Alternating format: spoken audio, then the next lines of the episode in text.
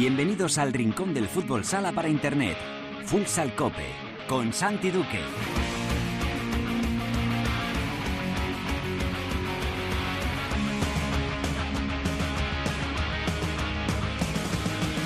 Hola, ¿qué tal? Bienvenidos a Futsal Cope, la casa del fútbol sala en cope.es. Hoy alcanzamos el programa número 432. Es el vigésimo cuarto capítulo de la decimotercera temporada en este espacio reservado a todos los amantes de este deporte. Ya lo sabes, nuestro rinconcito exclusivo para hablar sin mirar el reloj de fútbol sala. La selección española femenina se proclamó tricampeona de Europa. Tres Eurocopas, tres medallas de oro tras ganar en la final de la Euro a Ucrania. Antes había tenido que superar en las semifinales a Portugal. Hablamos ya con la capitana y MVP del torneo, Peque. Ocho equipos en siete puntos. Así está, tras la jornada número 23, la zona baja de la clasificación de la primera división de la Liga Nacional de Fútbol Sala, tras las victorias de Córdoba y de Levante. En unos momentos charlamos también con el jugador granota Rafa Usín. En la tertulia hablaremos de la última jornada de la Liga Nacional de Fútbol Sala, analizaremos la situación clasificatoria y por supuesto hablaremos del oro de España en el Europeo Femenino. Lo vamos a hacer con la ayuda de Javi Jurado y de Miguel Zarza. En Futsaleros por el Mundo, la directora Sendín nos lleva hoy hasta Francia para visitar al entrenador del Toulouse, Pepe Narváez. Y acabaremos el programa repasando lo ocurrido en la segunda división con Peñíscola, acariciando ya el ascenso a primera. Todo preparado para empezar con Marcote en el control de sonido. Esto es Futsal Cope.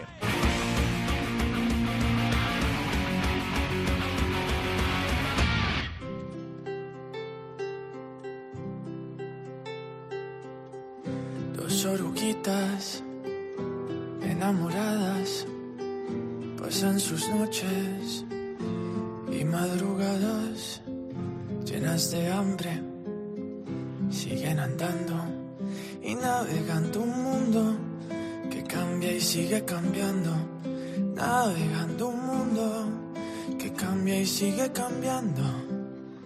Dos oruguitas paran el viento. Este tema, seguro que todos los que somos, sois eh, padres, lo conocéis porque es de una de las pelis que hemos apegado últimamente al público infantil y, no tan infantil, que es Encanto y esta voz, pues yo creo que también es muy reconocible de, muchos de los últimos grandes temas, de los grandes éxitos que están sonando en las emisoras musicales, porque es Sebastián Yatra con este tema que se llama Dos oruguitas de la peli Encanto.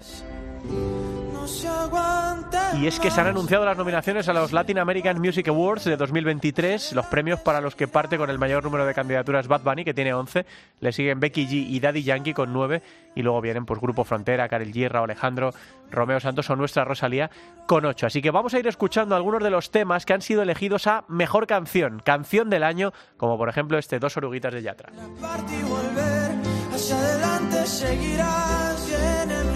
Y hoy cambiamos el orden habitual del programa para homenajear, para felicitar a la selección española femenina de fútbol sala, que se ha proclamado tricampeona de Europa. Eh, llevábamos mucho tiempo deseando que hubiese que hubiera torneos oficiales. Eh, la UEFA se puso las pilas y lo eh, empezó a hacer la Eurocopa hace tres temporadas, tres años. Pues muy bien, en los tres años que se ha hecho la Eurocopa, pandemia de por medio, España ha sido la campeona. Esto que parece muy sencillo es una cosa dificilísima, además eh, siempre con un rival eh, muy muy poderoso, muy fuerte como es Portugal, pues las portuguesas no quieren ni vernos porque esta vez no en la final, como en las otras dos ocasiones, sino en semifinales han caído contra España que en la final goleó a Ucrania para llevarse ese tercer oro continental. Álvada, ¿qué tal? Muy buenas tardes. Buenas tardes, felices tardes. Estas semanas son muy felices. Sí, sí, sí. Desde luego que eh, partido durísimo contra Portugal, como esperábamos, como esperábamos, con remontada, con sufrimiento, pero sacándolo adelante como las otras veces. Y luego, no voy a decir una final plácida, porque no hay finales plácidas, porque el nivel de España parece que hace que el nivel de Ucrania fuera menor, pero es una rival complicada que se había impuesto a Hungría en las semifinales. Y un oro más para la selección española y son tres de tres, Salva. El dominio del fútbol sala español en el europeo femenino es, es tremendo, es, es una pisonadora. Bueno, yo creo que ni siquiera somos conscientes de, lo que estamos consiguiendo. Es cierto que llega la victoria, que lo celebras, que lo disfrutas, eh, pero cuando te pones a pensar, decir, es que en un deporte, eh, da igual el deporte que sea, categorías, da igual, que haya solo tres ediciones de una competición europea, ya no digo nacional, sino europea, con la calidad que pueden tener selecciones como Portugal, que en alguna final podría haberte eh, arrebatado el título o en esta edición en las semifinales, pues yo creo que, que como digo, no, no somos conscientes. Con el tiempo y espero que se estudie en los colegios y, lo hablaremos en los pabellones dentro de 20 años, decir, oye, ¿os acordáis cuando se empezó a disputar por fin una Eurocopa y las tres primeras ediciones las ganó España? Creo que, que, están haciendo leyenda y, y espero que sean conscientes, aunque no ahora porque está todo muy ahí a flor de piel, pero con los años que sean conscientes de, de, lo que están consiguiendo y de que son referencia, que son leyenda y que nos han hecho disfrutar muchísimo en estos años, siempre, pero en estos años con la Eurocopa pues todavía más y además eh, fuera de España pueden estar disfrutando de la calidad de su juego. Mm, mira, vamos a preguntarles directamente, nos metemos en el corazón del vestuario de la selección española. Eh, le estaba diciendo ya hace un momento cuando la llamaba por teléfono, menudo fin de semana, ¿no? Eh, MVP, capitana y medalla de oro, Peque, hola, ¿qué tal? ¿Cómo estás? Hola, buenas. Eh, flipando. o sea, Peque, que sí que sois conscientes de lo que estáis consiguiendo, o crees, como dice Alba, que tendrá que pasar un poco de tiempo para que la dimensión de, lo conseguido sea todavía mayor?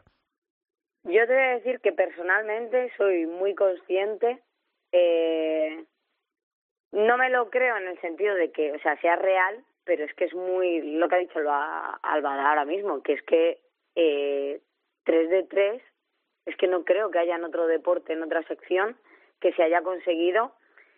Y con todos mis respetos, con la superioridad, aunque en el resultado es que eh, yo que lo vivo de dentro, se, se vive un ambiente que es que no he vivido nunca en el deporte. Es que es, es un grupo humano que es increíble, la verdad. Alba, todo tuya. Bueno, Peque, ¿cómo estás?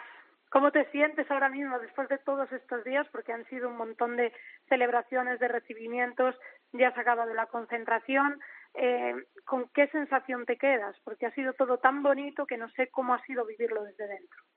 Pues mira, eh, estuvimos hablando hace poco, ¿te acuerdas? Y bueno, era un poco, un poco increíble que esto sucediese. Hoy, con decirte la noche que he pasado, me, me he despertado a la una, me he despertado a las tres, me he despertado a las cinco y media. eh, yo creo que todavía el cuerpo, eh, tengo la, la felicidad, estoy llena, estoy llena ahora mismo. La verdad es que es una sensación increíble. Bueno, mucho se decía cuando se juega ese partido contra Portugal. Ya antes decíamos que era una final anticipada, pero cuando llega ese partido eh, se gana como se gana, es decir, ellas empiezan marcando, se remonta. Las sensaciones que hay en la pista que son bastante buenas. Eh, ¿Sentís, como sentimos muchos, que ganarle a Portugal era ya un paso grandísimo hacia la Copa? Bueno, eh, sí, no nos vamos a mentir, al final las dos potencias europeas somos Portugal y España, eso creo que es evidente. Pero sí es verdad que después de un partido tan intenso y, solo con un día de recuperación, podía ser que, bueno, pues que, de, cabría dentro de lo normal, ¿no? Que hubiese un poco de relajación o algo así, pero es que al contrario. O sea, es que se notaba todavía más tensión, todavía más querer, que yo creo que es lo que Claudia siempre nos dice, no es querer, es desear, y es que ese deseo de ganar se, se notaba, y bueno, yo creo que en el partido de Ucrania se, notó. Bueno, desde fuera la sensación que da es que, bueno, que sois un bloque eh, muy compacto, muy trabajado, que creo que en estrategia, que ha habido varios goles, sobre todo contra Portugal de estrategia, sois la mejor selección del mundo. Eh, ¿Cuánto le podéis dedicar, por ejemplo, en una concentración a la estrategia? Porque esto no llega porque sí, los goles no llegan porque sí. Y conociendo a Claudia, seguro que se trabaja mucho esto. Pues se trabaja muchísimo. No solo la estrategia, sino lo bueno que, que tenemos. Eh, hemos tenido concentraciones de cuatro días una vez al mes, ¿vale? Pero en realidad son cuatro días, pero te vas con la sensación de que has trabajado cada faceta de, de un partido de fútbol sala, que son muchísimas, es que las trabajamos en cada concentración si todo eso lo sumas, pues los años que llevamos trabajado, pues imagínate, es que no sabría decirte. Es que es una pasada lo que se trabaja, de verdad. Pero en cada entrenamiento hay un uno, dos o incluso tres ejercicios de, de estrategia. Luego se ve reflejado, ¿no? Eh, en los partidos. Bueno, y ahora vamos a otra parte un poco más eh, emotiva, que es eh, Anita Luján.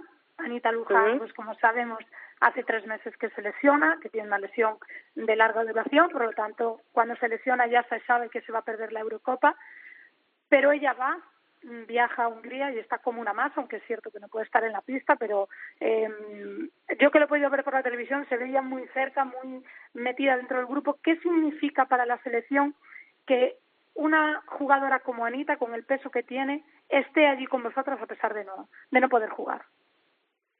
Pues al final lo es todo, ¿no? Al fin, es, es la capitana de la selección. Eh, lo, yo siempre he dicho, ¿no? Que una capitana no es solo en el 40 por 20. Al final, Anita aporta muchísimo al grupo, aporta tranquilidad, confianza. Es que, ¿qué te voy a decir de ella? Al final, que estuviese allí, porque además tiene que volver a pasar por quirófano y no se sabía si justo iba a ser el día 20, entonces no se sabía si iba a poder viajar y tal. Para nosotras fue una sorpresa porque no lo sabíamos y, y la vimos allí, entonces fue una alegría doble. Es que al final Anita Luján aporta muchísimo a, a la selección. Es una jugadora importantísima. Bueno, tú de hecho juegas con el número 14 de Anita, eh, Anita estuvo todo eh, la Eurocopa con la camiseta de Vanessa Otelo, que también se perdió esta Eurocopa por, por lesión. Yo creo que esto es un claro ejemplo, que las personas que, que vivimos este deporte de cerca lo sabemos, pero creo que es un gran ejemplo del gran grupo que es España, ¿no? que al final eh, todas están presentes aunque no lo estén y es un gran homenaje que yo no lo veo en otros deportes y me alegro y me siento orgullosa de que, de que en el mío, ¿no? Del que formamos parte, pues estas cosas pasen y es, como digo, un claro ejemplo de, de lo que es España y por eso se ganan títulos, porque España es una familia. Sí, eh, bueno, eh, el fútbol sala español yo creo que es, es su esencia, ¿no? Al final, siempre lo diré, no somos las 14 que vamos a la convocatoria, eh, Anita Luján, Vanessa Otelo, evidentemente forman parte de nosotras porque son más habituales, pero es que me puedo acordar de Martita, de Chris, que estuvo toda la concentración con nosotras, pero que luego no viajó a Debrecen y nos ha ayudado muchísimo, no solo con, con el trabajo en pista, sino con su carácter fuera. Siempre nos acordamos de todas las que han venido detrás, desde las primeras que, que estuvimos ahí en el primer europeo, incluso más atrás, es lo bonito ¿no? de esta selección. Nos acordamos de Arsenio, de Venancio, de Alicia Morel, de absolutamente todos. Y eso yo creo que no existe en, en otras selecciones y eso es lo que nos hace ser súper competitivas, porque al final, cada vez que la cosa se pone difícil, eh, no sé cuánto marcaron, 30 o 40 segundos nos marcó Portugal, pero es que nosotras tenemos a toda esa gente detrás que sabemos que nos dan fuerza y nos apoyan y es que eso es eso es maravilla pura. Eso es vida. Bueno, y esa familia ahora se divide, es decir, cada jugadora se va a un equipo. Eh, curiosamente, ahora que toca cambiar el chip, que vuelve la liga, os toca enfrentaros a Marín y os toca enfrentaros, no sé tú como jugadora, cómo lo ves, ¿qué es tener a Silvia delante? Porque yo la veía en los partidos y decía, es que a Silvia hay que hacerle un monumento, porque es que hace cada parada, que no solo es la calidad de la parada, es el momento en el que hace esa parada, que contra Portugal ha habido momentos eh, duros, ¿no? En los que ella sale, eh, reflota el equipo, se echa el equipo a la espalda, y ahora sois muy amigas, pero ahora llega la liga y le tienes que marcar un gol, no, ahora cambia el chip. Eh, mira, hace poco leí, en estos días leí un tuit que decían que estaba a la altura de Luis Amado. No he jugado con Luis Amado, no lo sé, pero Silvia es sin duda la mejor portera de la historia del fútbol sala español y del mundo. O sea, es que no tengo ninguna duda. Y ahora tengo la mala suerte de que el sábado la tengo delante y se te hace de noche en todo momento. Da igual que tires de lejos, que tires de cerca, tiene un saber estar. Yo se lo decía bromeando porque hay una jugada que me toca defender a Carla Vanessa me, dos metros de persona con 1,50. Entonces ella de pío se gira, yo no puedo hacer absolutamente nada, pero es que yo sé que está Silvia.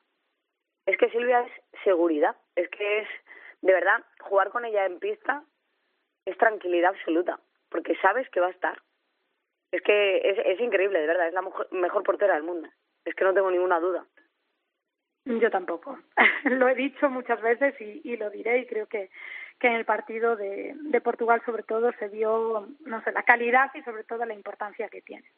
Pues nada, Peque, que lo disfrutes, que sigas en esa nube, porque os lo merecéis, que ojalá esto sea el principio, y lo decíamos hace poco, que te entrevistábamos aquí en Futsal Cope, ojalá esto sea el anticipo de un mundial en el que lleguemos y podamos demostrar la calidad al mundo, ganar un mundial, lo que sea que vengan éxitos, títulos y demás, pero bueno, que siempre es un placer verte jugar, hablar contigo, que ojalá pronto volvamos a hablar con un título nuevo de la selección.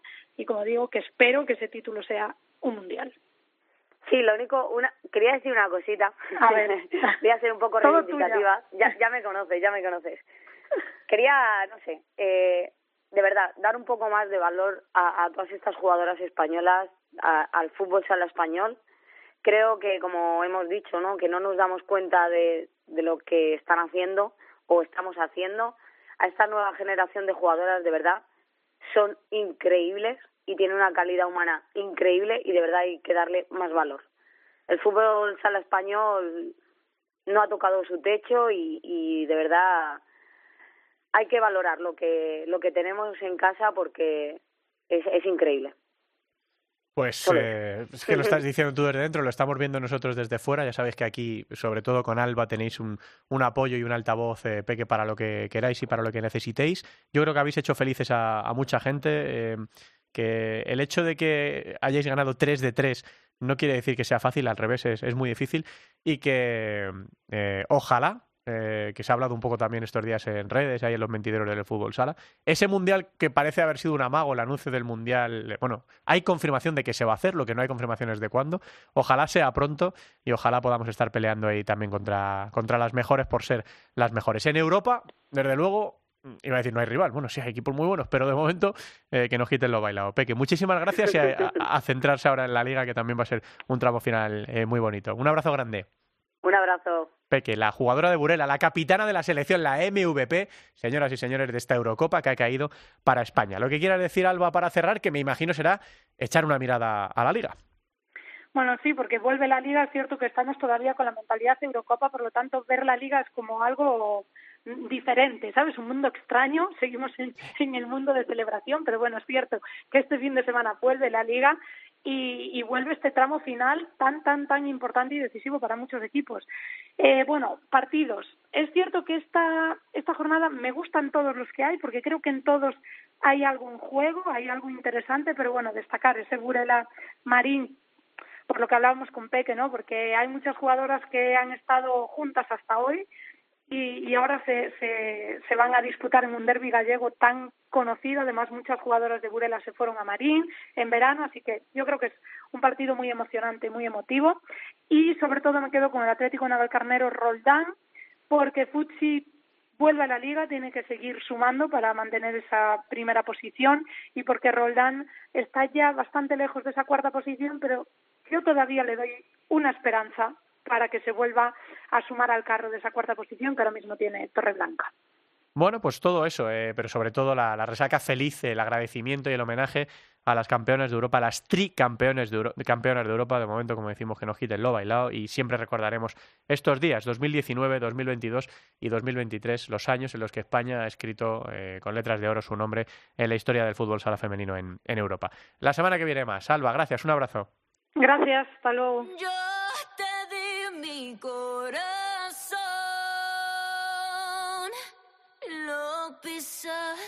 con tu ego. Ya sé que fui mucha mujer y no lo viste por pendejo.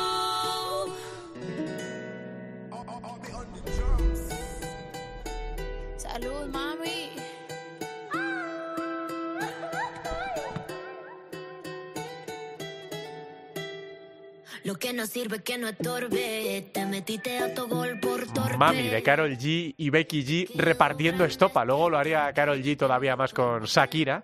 Eh, el desamor, eh, las infidelidades y las cosas, ¿no? Que últimamente son temas muy recurrentes en las canciones. Bueno, yo creo que lo han sido siempre, ¿no? Pero últimamente están más de moda, ¿no? Por sobre todo estos temas últimos de Shakira. Hablando de Piqué, bueno, pues Carol G, la bichota, la llaman a Carol G, la colombiana, repartiendo estopa, Marcote. De lo que me hiciste si no te acuerdas, no me vuelvas a llamar. Bueno, creo que ya tenemos al otro lado del teléfono a un buen amigo de, de este programa, al jugador de Levante Internacional con España, Rafa Usín. Hola Rafa, ¿qué tal? Muy buenas tardes. Hola, buenas tardes. Vaya victorión, eh, Rafa, en momento de muchísima necesidad contra un rival muy complicado como Jimmy Cartagena, que evidentemente eh, la situación clasificatoria sigue siendo complicada, pero es un balón de oxígeno, Rafa, teniendo en cuenta lo que estáis viviendo, ¿no?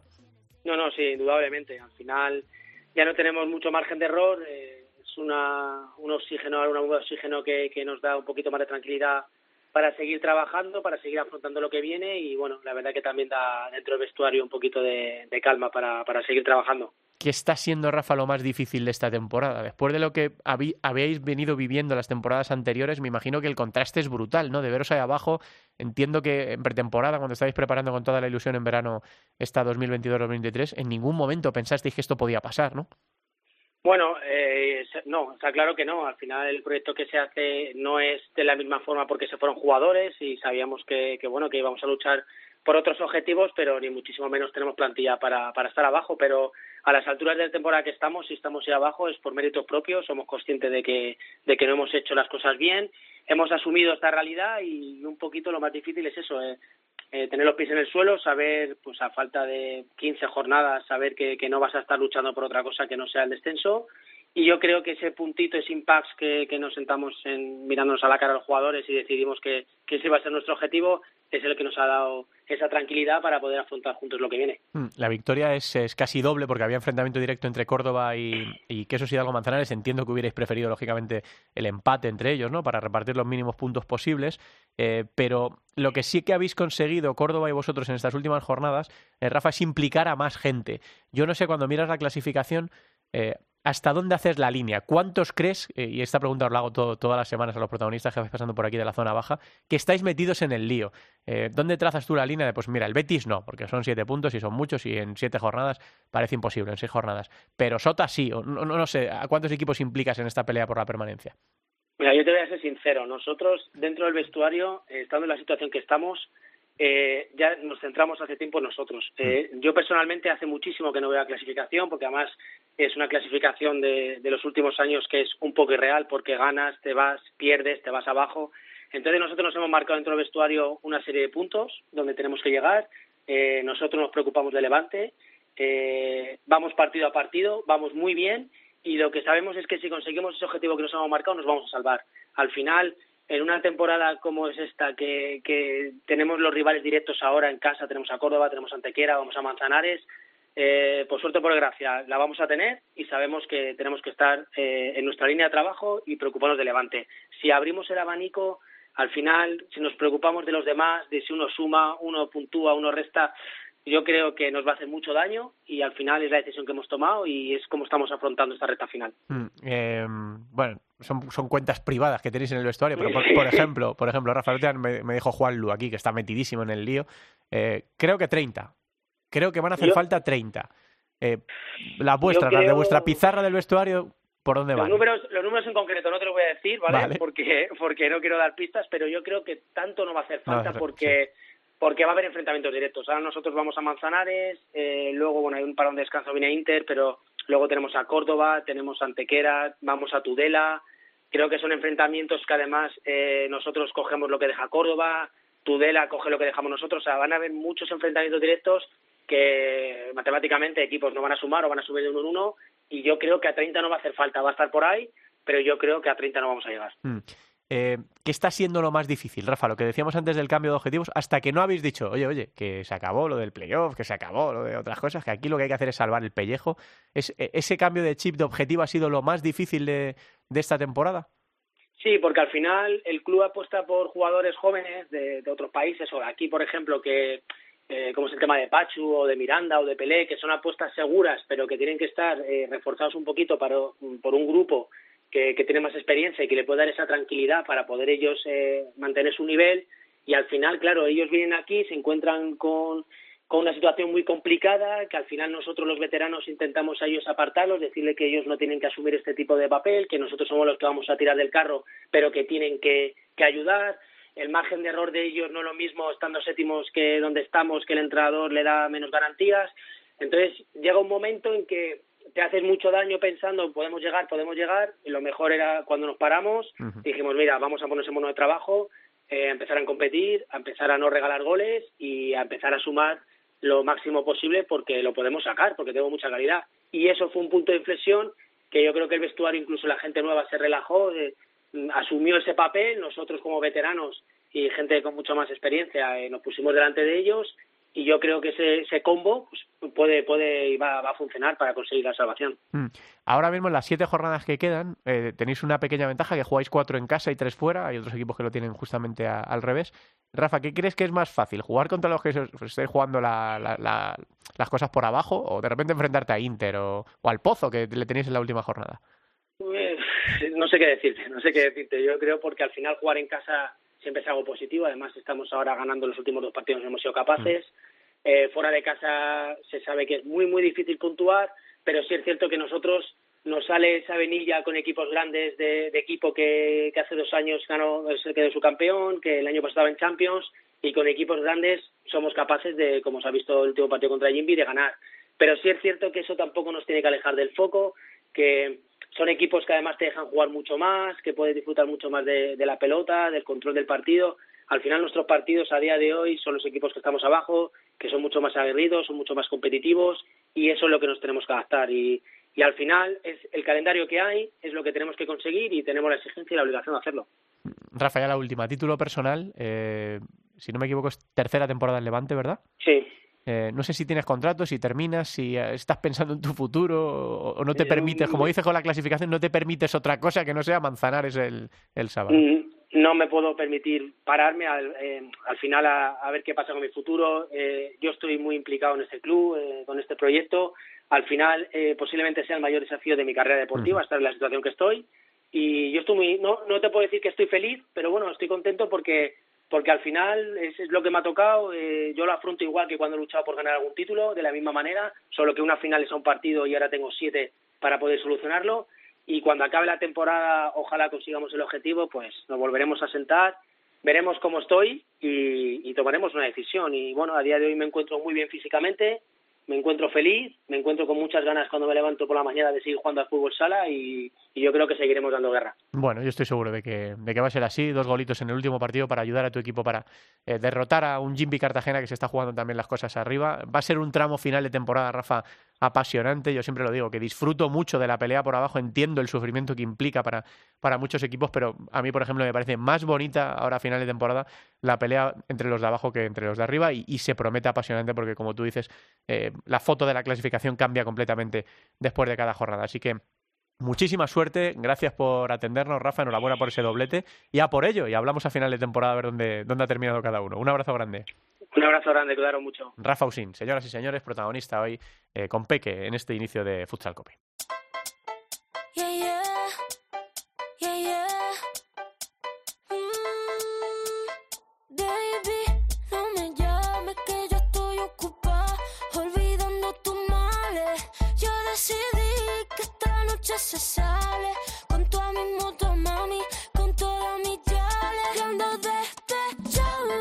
¿Qué vamos a decir de Despecha? ¿Qué vamos a decir de Rosalía? Eh, algo veía yo ayer en redes sociales, no sé en qué parte del mundo está ahora Rosalía, pero reventando un estadio hasta arriba de gente. Eh, bueno, pues es el fenómeno Rosalía, que, no, no para. Sí, sí, eh, ahora con la, con la campaña de, ya sabéis que el Barça, al ser patrocinador Spotify, va sacando también camisetas especiales, ediciones especiales, y ha, sacado la edición especial de Motomami, ¿no?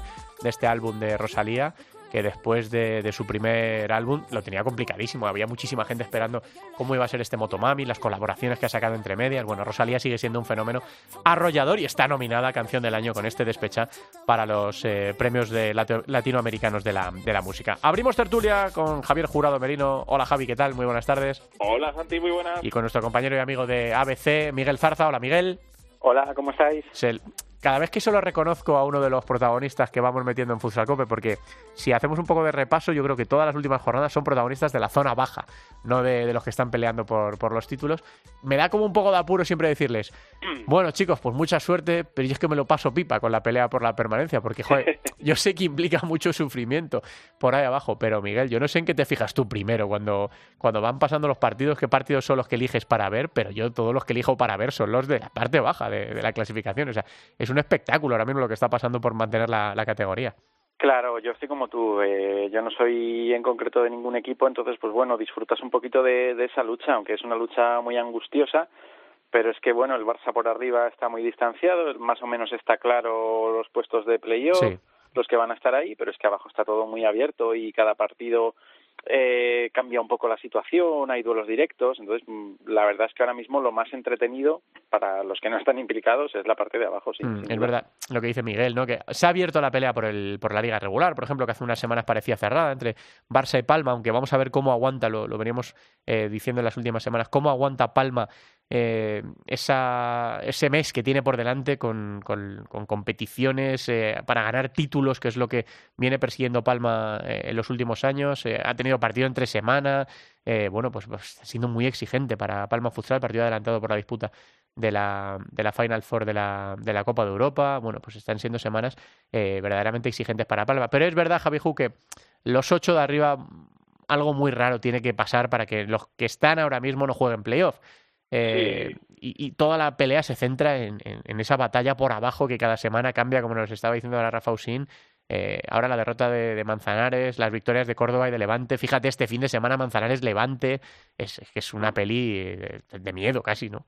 y sobre todo porque, bueno, en ese, en ese factor diferencial que podría haber de cara arriba, de cara abajo, lo marca el Betis, y el Betis, después de, de empatar, que fue un empate, por cierto, con muchísimo mérito frente al Pozo el otro día en el Palacio de los Deportes de Murcia, pero ayer, por ejemplo, en ese partido adelantado frente a, a Palma, se le escapó la victoria, bueno, se le escapó, Palma la verdad que jugó bastante bien, el Sí. Betis tuvo también su, su buen momento en la segunda parte, fue insuficiente para rascar algún punto. Y entonces, ahí ya es cuando ya, mm, yo creo que ya con la mala dinámica del Betis, que sigue, bueno, mala dinámica, entre comillas, ¿eh? que sigue noveno a pesar de todo, pero ya con una ruptura mayor con respecto a Valdepeñas, yo creo que la clasificación ahí se rompe y al Betis, en lo que no alcance los 30 puntos, yo todavía no lo doy eh, como candidato para, para salvarse. Eh, vamos a ver si este fin de semana, el viernes me parece que es, juegan, eh, el Betis recibe a Viñalbal y Valdepeñas Mm. y ahí ya- yo creo que ya es el último, la última bola de partido. O sea, si pierde el Betis, eh, yo creo que ya se acabó lo que se daba, tenemos, podemos cerrar tranquilamente la, la terna de los ocho primeros y todos los demás tela porque se meten en un puño y entonces si a ti te gusta la pelea del descenso yo creo que ahora ya va a ser para no despegarse hasta Sí, la jornada sí. 30. ¿eh? Es otra pregunta habitual, Miguel, y recurrente de a cuántos metéis en el lío. Por ejemplo, ahora Rafa Usín me ha dicho, mira, yo es que no miro la clasificación, porque me hace más daño que otra cosa y la foto de la clasificación cambia cada jornada y yo me centro en el partido a partido. Eh, y no, ha querido. Por ejemplo, Juanlu el otro día, no ha querido Rafa tampoco darme sus cuentas, ha dicho que cree que no van a ser 30. Juanlu el otro día nos dijo aquí que van a ser 30. ¿Hasta dónde ves tú, eh, Miguel, que están metidos en el lío? ¿Haces el corte limpio de los 8 de arriba y los 8 de abajo? Sí, sí, sí. Te iba a decir eso, que la, yo veo la liga partida por la mitad. Los ocho, los ocho primeros yo creo que lo tienen claro, salvo... A ver, es que a Noya le quedan por delante así duros Cartagena, Inter. Bueno, pero lo puede hacer, lo puede amarrar y sobre todo que veo a los de atrás, pues eso, más angustiados por el tema de la lucha por, por eludir descenso que por, por mirar arriba, porque es que si te fijas desde Manzanares, que son 20 puntos, hasta Betis, que son, son seis más, pero con un partido más, Sí. es que está metido cualquiera, es que un- una mala semana o un par de malas semanas y te ves ahí con el agua al cuello y luego hablamos lo de siempre, que yo mm, eh, me da la sensación que siempre cuando hablo con vosotros digo lo mismo, Sí. que, la- eh, que las dinámicas son muy importantes y, y la situación, eso afecta mucho al juego de los equipos.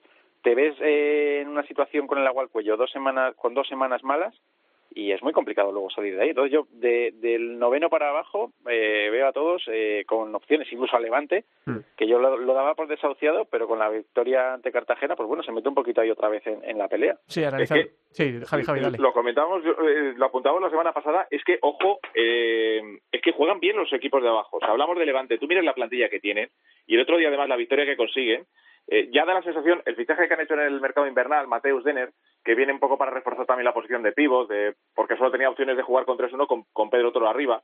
El otro día le dio también muchas posibilidades. El típico juego 3-1 de pivo de toda la vida, el Levante te das cuenta de que ha dado un paso al frente y que si es una plantilla que si no tiene problemas con las lesiones y demás, eh, eh, va a competir y, su- y por supuesto teniendo partidos en casa es que va a sumar puntos importantes. Manzanares pues más de lo mismo. El Antonio Gaba es un fortín. Córdoba que, que, que, no, que no nos cansamos de decirlo, que tiene Alberto Saura y que tiene un equipo detrás con una experiencia en primera división tremenda. eh, eh, Vamos, que si ahora Rivera, Javi te dijera tus, tus ahorros por los dos que descienden, no tendrías ni idea, ¿no? Te digo una cosa, yo creo, creo, y esto sí que apostaría dinero, que el Levante no va a descender. Fíjate lo que te digo.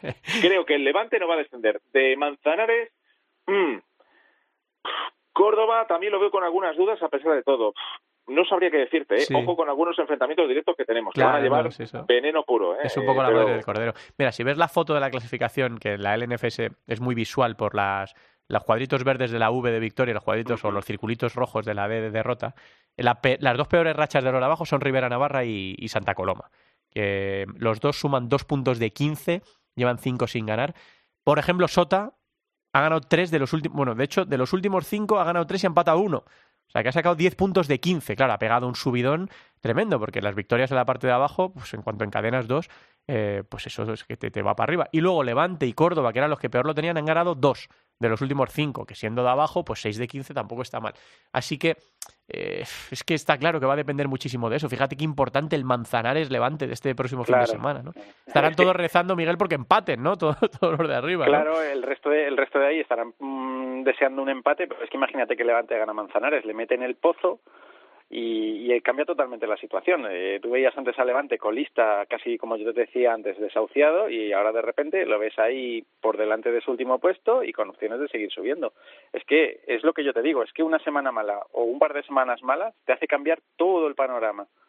Mira lo que nos ha dicho Javi ahora, Rafa Usín, Miguel. eh, dice, hasta que no nos sentamos nosotros y dijimos, a ver, el objetivo es la permanencia. Ese cambio de chip de un equipo que viene de jugar la Champions, que estuvo a segundos de ganar la Liga, es un ejercicio de reflexión importantísimo. Decir, oye, oye, que se acabaron los pájaros en la cabeza, que aquí esto va a depender de nosotros de intentar salvarnos, que han- están echando humo todas las pizarras ahora de los equipos de abajo de cuántos puntos hacen falta de los enfrentamientos directos, de los golaveras. Eh, y eso yo creo que es, que es un factor clave, ¿no? Verdaderamente creerte lo del, lo del partido a partido. No decir, no, es que nosotros no miramos la clasificación, no, es que nosotros solo pensamos en nosotros. No, Claro. Y, y lo que tú dices de asumir tu situación, porque Sí. un equipo puede el año anterior haber luchado por todo y este año por una serie de circunstancias, lesiones, mala suerte, eh, yo qué sé, mm, muchos condicionantes, pues puede estar en otra situación. Y muchas veces asumirlo, como tú dices, es el primer paso para, para, para salir un poquito para arriba. Mm, Tú, tú, Luego, hace falta también ver dónde, dónde están también las cabezas, los jugadores, los contratos, Los si contratos, sí, claro. Eso determina mucho la situación. O sea, si tú estás pensando, ¿sabes? Te ha dicho toda gente, tú tranquilo, haz lo que quieras este año, que el año que viene tienes, eh, te encontrado un equipo, vete tú a saber dónde, en España o fuera. sí, sí, empiezan Ya, ya esas eso- semanas de incertidumbre, sí. Claro, entonces eso también depende mucho en, en las plantillas, eh, depende también de la seriedad. Es verdad que, por ejemplo, en el caso de Levante tienes, digamos, no no es una presión. Yo creo que es algo bueno que, por ejemplo, equipos potentes de, de la Liga de Fútbol Profesional se hayan metido también, tengan equipo eh, de fútbol sala. Y en el caso de Levante, pues bueno, eh, quieras que no puede ir mejor o peor. El club puede estar más saneado o menos saneado, pero te da una estabilidad que ojalá la- m- muchos equipos eh, que no tienen respaldo más que sus cuentas, su, su trabajo en la junta directiva y demás, tienen un respaldo importantísimo que muchos quisieran tener, sobre todo para dar esa estabilidad a la hora de luego pagar nóminas, de no tener problemas de impagos, etcétera, etcétera. O sea que, Sí, que lo ojo. bueno, lo bueno también eh, es que no hay ningún desahuciado en marzo. Eh, que aquí lo está Mm, peleando todo el sí. mundo, que no hay ninguno de estos clubes que de repente se ha desenganchado completamente de la pelea, que eso da mala imagen, genera menos emoción y, y es malo para, para el fútbol sala. Eh, quiero preguntaros por las chicas, eh, por lo conseguido por las jugadoras de la selección española eh, femenina, pero vamos a mirar primero a la próxima jornada. Estamos hablando mucho del Manzanares Levante, pero vamos a hacer el dibujo entero de, esta jornada número 24 que se disputa este fin de semana, que empieza el viernes con dos partidos. Betis Valdepeñas, que lo mencionaba antes Javi, a las 8, y Sota el Pozo Murcia. 8 y media, Inter Córdoba, madre mía, vaya partido también. Y a las 9 menos cuarto, pff, Industria Santa Coloma, Bisóquero Mantequera, Dinamita. Y el sábado, 6 y, eh, 4 y media, perdón, Manzanares Levante, a las 6, Jimby Cartagena Rivera Navarra, a las 7, Mallorca Palma Noya Portus, y a las 9, lunes 27, a las 9, lunes 27, Jaén Barça. Es decir, que excepto Jaén Barça, que es por la parte de arriba, y Mallorca, Pal- eh, Mallorca Palma Noya, que bueno, son equipos de playoff, eh, lo demás son todo enfrentamientos entre los de arriba y entre los de abajo, entre varios de abajo. Eh, es difícil elegir, Miguel, un partido, ¿no? Hablábamos de ese, de ese eh, Manzanares Levante, pero... eh, sé. Sí, va a ver, por, por cartel tú, un aficionado un poco fuera de esto, pues se queda con un Jaén Barça, porque los ve ahí arriba y tal, pero si estás metido en el día a día, pues es que, cual- es que el resto, yo, tú dices que Palma a Noya, no, pero es que imagínate que Palma gana a Noya, Sí. Noya está ahí con 33, eh, Betis o Sota ganan y, y ya tienen ahí a, a un perseguidor que les hace dudar de- del pase al playoff. O sea, es que eh, en todos hemos llegado a un punto, como tú dices, de, esta, de la temporada en el que todo está en juego, todos tienen algo en juego. Y bueno, es lo apasionante de esto. Muchas veces nos quejábamos, pues bueno, es angustia para los que luchan por eludir cosas bastante malas, pero también es lo bonito de este deporte, que tengamos tanta competitividad y que estén todos ahí dando el callo. Javi en la Liga Sports damos Real Betis, Valdepeñas, Santa Coloma Antequera, Manzanares Levante, Jimby Rivera y Palma Noya. Sí, sí, sí. Bueno, y de esos cuatro yo me quedo con el Betis Real de Peñas, que he comentado antes, y el, y el Manzanares Levante, que eso es dinamita en estado puro. O sea, es que ahí van a volar cuchillos. Eso va a ser la repera. Y luego, hombre, el Jaén Barça va a estar bien porque, eh, pues sobre todo por el ambiente, porque eh, una ciudad como Jaén, que, que, además ha conseguido lo que ha conseguido, que tiene eh, el estreno del, del, Olivo Arena es una maravilla y tiene lleno tras lleno. Y además es un, es un partido con mucho cartel, como decía como decía Miguel, es un partido con cartel para que se metan 4.000, 5.000 tíos con la camiseta amarilla animal y dar una, una imagen de que, de que, pues efectivamente, el fútbol sala, eh, aquí la afición hace mucho por ello, desplazándose a los estadios y eso también es una imagen, yo creo que, que muy bonita, que se está produciendo esa temporada. Bueno, el título tercero, tricampeones de Europa de la selección española femenina de fútbol sala.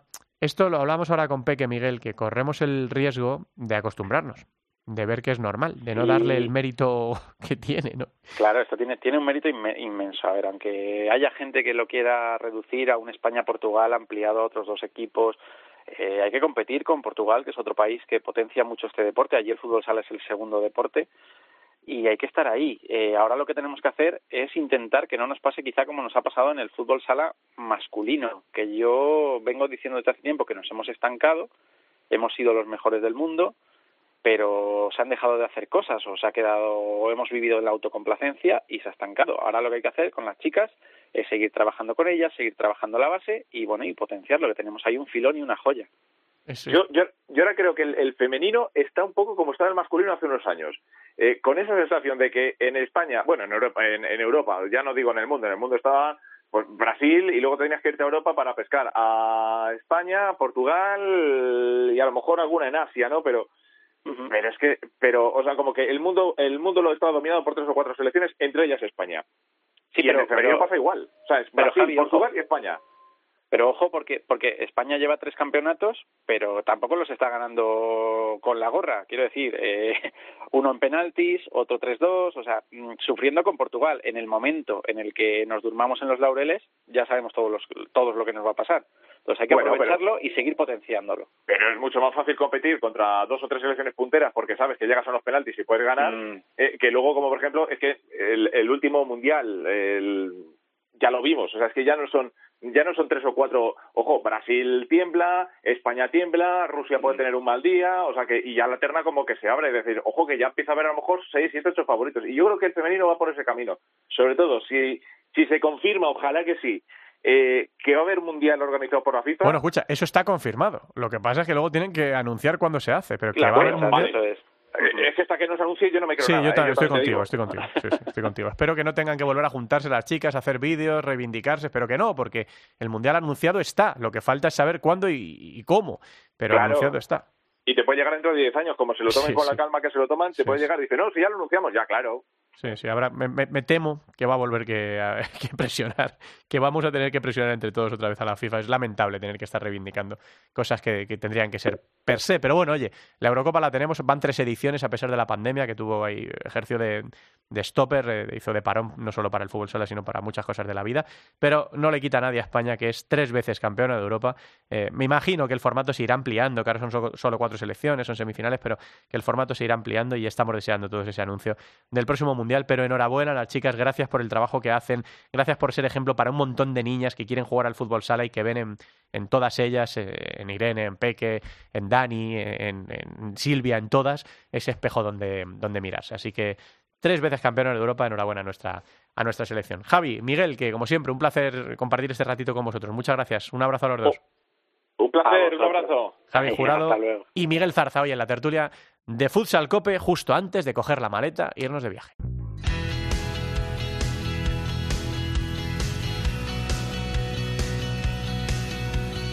En Futsal Cope, futsaleros por el mundo.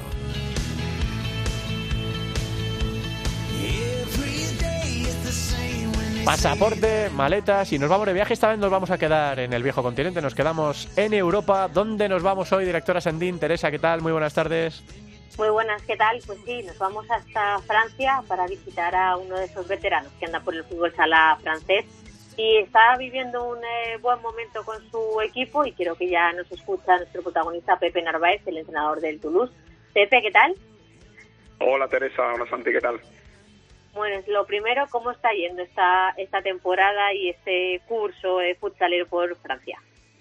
Bueno, pues de momento la verdad que muy feliz, muy contento porque estamos dentro del objetivo marcado al inicio de temporada. Estamos ahora mismo salvados virtualmente, estamos solamente a dos partidos de conseguir la permanencia matemática y bueno, el otro objetivo que teníamos que, que era los cuartos de final de, de la Copa de Francia, estamos en ello, así que disfrutando del buen momento, de la progresión del equipo y del crecimiento del fútbol sala francés. Eh, ¿Los objetivos pasaban eh, por lo que estáis viviendo, por esa salvación, por mantener categoría, o esperabais algo más y, os habéis quedado un poquito eh, cojos? ¿Cómo habíais valorado esta temporada?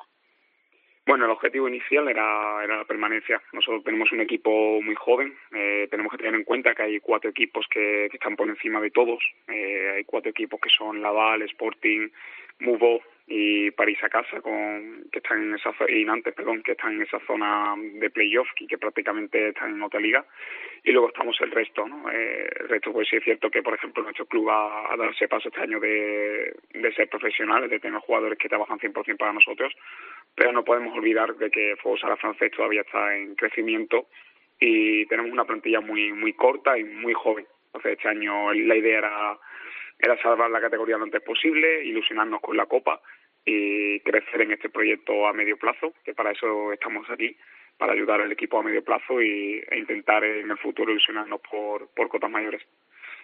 Además, creo que habéis eh, conseguido algo histórico, que es eh, estar todavía vivos en esa Copa de Francia. Exacto. Eh, para nosotros el objetivo del club era intentar pasar esa barrera de octavos, porque siempre habíamos llegado a octavos de, de, final y este año hemos conseguido llegar a cuartos. Así que, como te digo, ilusionados con esta otra competición que nos aporta muchísima motivación, muchas ganas de seguir creciendo. Y bueno, para eso estamos aquí, para intentar ayudar lo máximo posible a que el club alcance los objetivos propuestos. ¿Cómo puedes eh, valorar o cómo es tu equipo, eh, el Toulouse, eh, tanto a nivel deportivo como a nivel organizativo? Que, puedan, que podamos conocer un poquito eh, más sobre, sobre ellos. Por supuesto, es el, el Toulouse es un club que de los más veteranos en, la primera división francesa, lleva algo más de, de 6-7 años consecutivos en la en la primera división. Es un equipo que, que bueno que cuenta con internacionales franceses como Younes Assen, como Mika, son internacionales acostumbrados a ir con el equipo nacional, con jugadores jóvenes que han jugado la Euro sub-19 como Thibaut Garros, eh, la Euro que se jugó el pasado mes de septiembre en Jaén y algunos internacionales eh, sub-23 que también han debutado con el primer equipo, como, como Matías Faupan. Bueno, a eso hay que sumarle algunos jugadores españoles que tenemos, como Asís Arbawi, que estaba ya el año pasado en Euroville, que también tiene pasado en, en la selección marroquí. Y bueno, como te digo, pues es un equipo muy joven, de media edad de 23, 24 años, en el que nuestro objetivo es crecer día a día para poco a poco, a largo plazo, intentar ser más competitivos e intentar ilusionarnos por los playoffs. En cuanto al club, es un club que, como te digo, este año ha dado ese paso de querer profesionalizar el, la sección, porque tenemos sección de fútbol y sección de fútbol sala, con la idea, como te digo, de, hacer crecer a los jóvenes del club, que para eso también estoy aquí, para formar a los entrenadores y formar a, a los más pequeños para que en el día de mañana sean jugadores del, del primer equipo. Y bueno, como te digo, es un proyecto a medio plazo. Creo que estamos haciendo las cosas con mucha paciencia, pero con cabeza, que es lo que no ha habido otras temporadas aquí, como ya sabéis, con otros clubes en, en Francia. Y estamos en, estamos en el camino. La verdad, creo que, como te digo, damos pasos cortos, pero firmes. Bueno, casi me lo has medio respondido, pero entonces tu futuro pasa por seguir en Francia, por seguir este proyecto y ver cómo va evolucionando.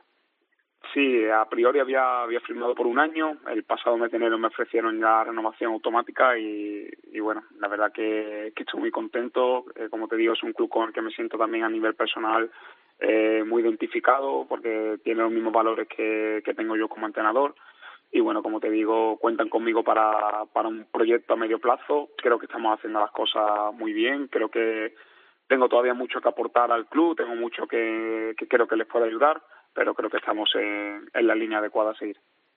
Y después de algunas temporadas ya por Francia, ya viendo esa ese fútbol sala francés, eh, todo a nivel organizativo, todo a nivel de evolución del fútbol sala, ¿cómo está haciendo esta, cómo está haciendo esta aventura para ti eh, en el fútbol sala francés? Pues la verdad que esta temporada me ha sorprendido muchísimo la, la progresión ¿no? de, los clubes a nivel de profesionalización. Hablamos de que, como te digo, lo, siempre hay que poner eh, el ojo en los equipos que están arriba, ¿no? Y la verdad que Laval, por ejemplo, está haciendo las cosas muy bien. Jugadores, como te digo, que ya son profesionales, que internacionales con, con Marruecos, franceses. Creo que este año van a ganar la liga sobradamente en los playoffs y el año que viene yo creo que van a hacer algo importante en la, en la Champions. Creo que, incluso pueden llegar a, a esa ronda élite. Y bueno, eh, al final están lo de siempre, ¿no? Sporting París, Nantes, que con Fabrice y con los con los extranjeros que tiene siempre están haciendo las cosas muy bien para estar arriba. Bueno, creo que es una liga que, que está creciendo muy muy rápido desde el pasado, desde la última vez que estuve en Francia en Access. Creo que ya todos los, todos los equipos pueden ganar a, a todos, con que eso habla un poco de la competitividad de, de la liga y bueno, yo creo que al final también todo eso pasa por el reflejo visible que es la selección francesa, ¿no? Al final el buen momento de, de la selección francesa pasa por, por esta competición que cada vez está creciendo más, por todos esos jugadores franceses que están saliendo cada vez más a, al extranjero, como Amin Beslama, actual jugador de Apil Vidal, Mamadou Touré, actual jugador de, de Barcelona, del Barça B, eh, Nelson Lután en Meta Catania en Italia. Creo que todo eso habla de, buen hacer que, están realizando aquí los clubes, del sueño que tienen también de, que el fútbol sala cada vez sea, sea profesional en todas las secciones de, de todos los clubes y que el fútbol sala francés pues algún día pueda ser campeona de, de Europa y por qué no del mundo. Mm, Pepe, la, ya la última, a título personal, ¿cómo vive un gaditano de San Fernando en, en, Toulouse? Tú ya estuviste, como dices, en el Access hace unas temporadas. Yo creo que eres un entrenador completamente vocacional, ¿no? Llevas entrenando, pues, Pepe, desde los 16 o 17 años ya te, te, te, metiste en el lío con el isleño San Fernando, con la selección luego de Cádiz. Eh, ¿qué, tal, ¿Qué tal vives? Fuera del fútbol sala, ¿cómo es tu vida en, en Toulouse? ¿Estás a gusto? ¿Estás cómodo? Bueno, como tú dices, es complicado, ¿no? Porque eh, yo que soy de San Fernando, aunque iba en Jerez con, con mi pareja, eh, bueno, estamos acostumbrados a lo que es el sur, la playa, el cachondeo, ¿no? Como, se, como solemos decir nosotros. Pero bueno, la verdad que sí, es totalmente vocacional. Llevo 16 años entrenando, desde hace 5 años siendo ya profesional de este deporte. Y, y bueno, la verdad que la adaptación aquí ha sido ha sido rápida porque mm, he, venido, he venido también con, con mi pareja, que también ha sido jugadora profesional, que que es entrenadora, eh, el tiempo acompaña eh, y bueno, aquí, como tú bien sabes, los que amamos este deporte estamos las 24 horas pensando en fútbol sala, así que tenemos muy poco tiempo libre, pero bueno, el poco tiempo libre que tenemos lo disfrutamos de, de Toulouse, que también es una ciudad muy bonita, invito a, a todos aquellos que quieran visitar Francia que se pasen por aquí, que en dos o tres días puedes visitar Toulouse y, y la verdad que es una ciudad muy bonita y muy acogedora. Pepe, nos alegramos un montón de que esté yendo todo bien. Es verdad que, que además no estás tan lejos de España, ¿no? Que, que, que ahí en un periquete te puedes plantar en, en nuestro país y que, eh, y que, bueno, pues que parte de la aventura de, del fútbol sala profesional es esto, ¿no? Otras culturas, otras, otras ciudades, otras formas de, de vivir. Así que nos alegramos mucho de que esté yendo bien y ya sabes que desde aquí estamos pendientes de todos vosotros en la distancia. Un abrazo muy grande, Pepe, que terminéis muy bien la temporada. Muchas gracias, Santi. Muchas gracias, Teresa. Cuidaros mucho. Pepe Narváez, entrenador del Toulouse, hoy protagonista en Futsaleros por el mundo. Y además tenemos que dar otro apuntito, Teresa, de las cosas que están pasando, ¿no? Pues sí, porque ya celebramos ese campeonato de Liga de Nagoya con, Andrés, con Andresito y con Fuentes en Japón y tenemos que celebrar un subcampeonato en la, en la Copa del País en Nippon de la mano de Albert Sabas. Así que mucha sangre española por, por Japón eh, cosechando cosas bonitas. Y la semana que viene más, más viajes y más gente y, seguir acompañándose a todos los que estáis eh, lejos de España o un poquito más cerca, como en el caso de Pepe, pero fuera de nuestras fronteras currando en el fútbol sala. Gracias, Teresa, un beso. Un beso, hasta luego.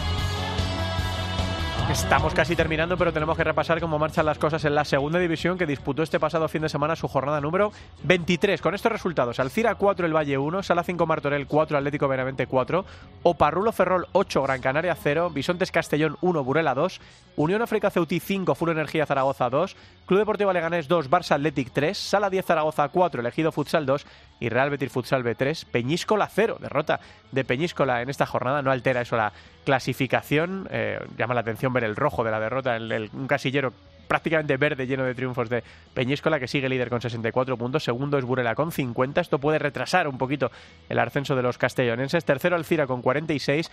Cuarto Parrulo con 41. Y quinto Unión África Ceutí con 40. Estos cuatro, Ceutí, Oparrulo, Alcira y Burela, jugarían el playoff. Acecha la posición de Ceutí Sala 10 Zaragoza, que es sexto con 38 y ya un poquito más lejos viene elegido futsal más difícil para los almerienses con 34. Por abajo sigue marcando la salvación el Leganés, que lleva una racha terrible sin conseguir la victoria, 21 puntos, decimotercero. Decimocuarto es Atlético Veravente con 16, también en muy mala racha. Decimoquinto el Valle con 14 puntos y último colista Gran Canaria con 13. Y este próximo fin de semana se disputa la jornada número 24 en Segunda División con estos partidos, todos ellos el sábado. 4 de la tarde, Barça Athletic Burela. 5, elegido Futsal Sala 5 Martorell. A las 6, dos partidos, Peñíscola Ceutí y el Valle Sala 10 Zaragoza. 7 menos cuarto, Full Energía Zaragoza Leganés. A las 7, Atlético Benavente Real Betis. A las 8, Parrulo Ferrol Visantes Castellón. Y a las 10, eh, Gran Canaria Alcira, 10 de la noche, hora peninsular. Te bloqueé de Insta, pero por otra cuenta veo tus historias. Tu número lo borré. No sé pa' qué si me lo sé de memoria. Me hiciste daño y así te extraño. Y aunque sé que un día te voy Bueno, otro de los temas que ha sonado una barbaridad, este, la bachata de Manuel Turizo, que es candidato también para llevarse esos Latin American Music Awards eh, que hemos escuchado hoy. Algunos, algunos porque eran como 10 canciones nominadas al tema del año eh, para los premios latinoamericanos de la música. Gracias a todos por estar ahí, gracias a Marcote por, como siempre por estar en esa labor dual de productor y de técnico y a todos vosotros por estar al otro lado de la radio. Nos escuchamos la semana que viene, todavía, todavía lo mejor de la temporada está por llegar en el fútbol sala. Gracias, hasta luego.